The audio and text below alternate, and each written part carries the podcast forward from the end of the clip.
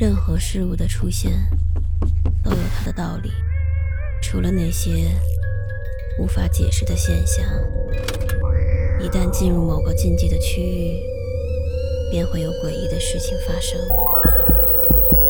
五分钟倒计时，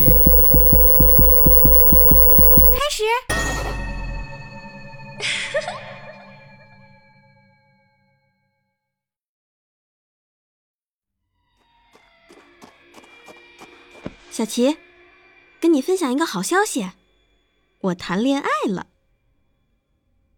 林轩从远处跑过来，拍了一下我的肩膀，兴奋地说：“她是我多年的闺蜜，也是我的大学舍友。从小学开始，我俩就在一起玩。只不过随着年龄的增长，我和她之间的差距，让我慢慢开始。”产生了一些不平衡感。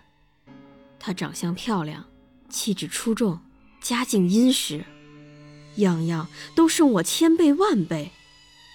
按说我也不算难看，但是每次和她一起出门，我就仿佛是个透明人。她这张脸长得既清纯又妖艳，越看就越让我讨厌。小齐。你会祝福我的，对吗？林轩忽闪着大眼睛，无辜地看着我。我违心地笑着回答道：“呵呵，当然啊，你幸福我也开心，我们可是最好的闺蜜呀。我们可是最好的闺蜜，好到我现在恨不得掐死她。她就是利用我来当陪衬。”我天真的把自己的一切都分享给了他，还经常带他回家一起吃妈妈包的饺子，但是他从来不曾带我去过他的家，可能是觉得我有点寒酸吧。偶然间，我找到了一个交换人生的论坛。这个论坛的作者说，只要按照他的方法。当自己的怨念到达一定浓度的时候，就可以完成人生的交换。后来，在林轩过生日的时候，我送给了他一个娃娃，他开心的接过娃娃，仔细的端详了一会儿后，疑惑的看着我说：“小齐，这娃娃看上去怎么有点怪怪的呀？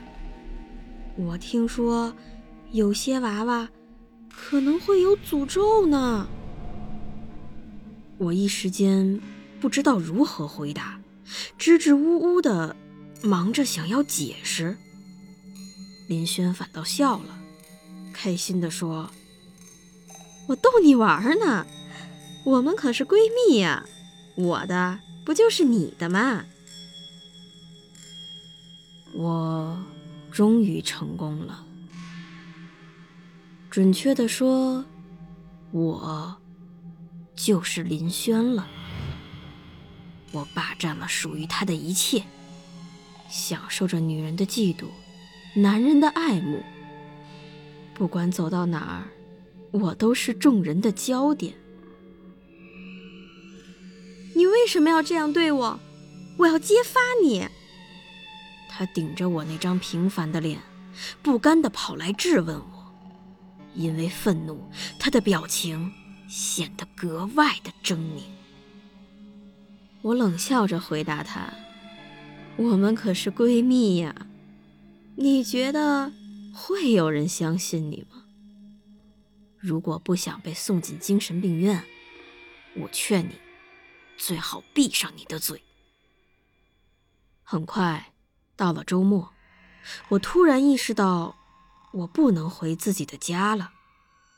脑海里浮现出了一个地址，这个地址就是林轩的家。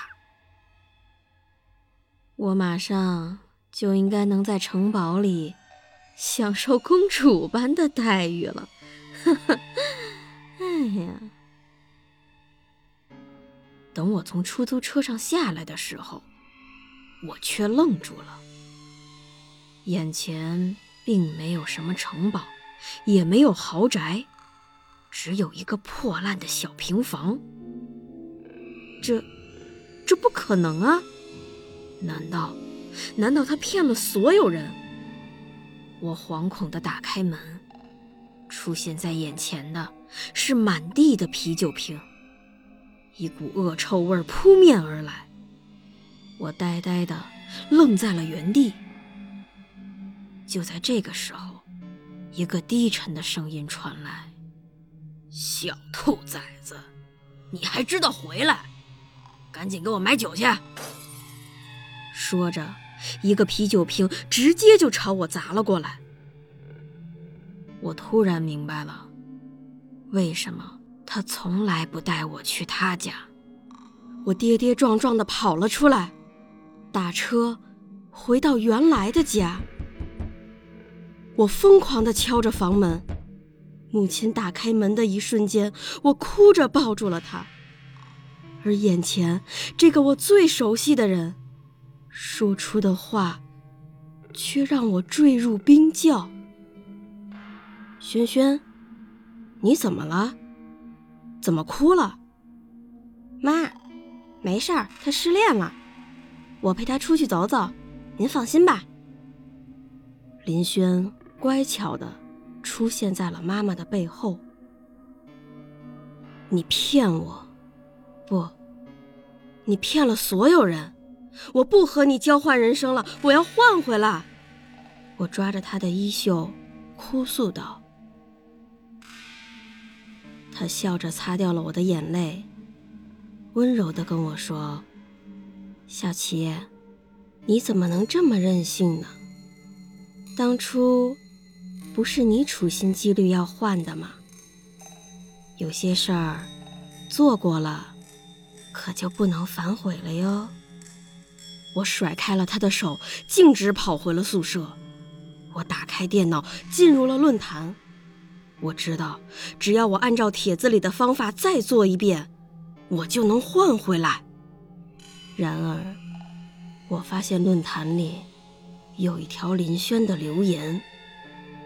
如果跟一个人换过之后，还想换回来，那怎么办呢？作者在他帖子下的回复是：只有被换的人愿意才可以，否则交换永不可逆。